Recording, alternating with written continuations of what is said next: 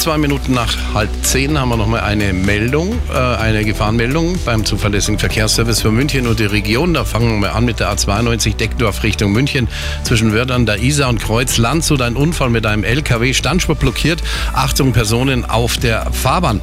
Dann haben wir gerade nochmal zwei Meldungen reinbekommen, aber das geht ja ratzfatz hier. Bei A9 Nürnberg Richtung München zwischen München Freimann und München Frankfurter Ring.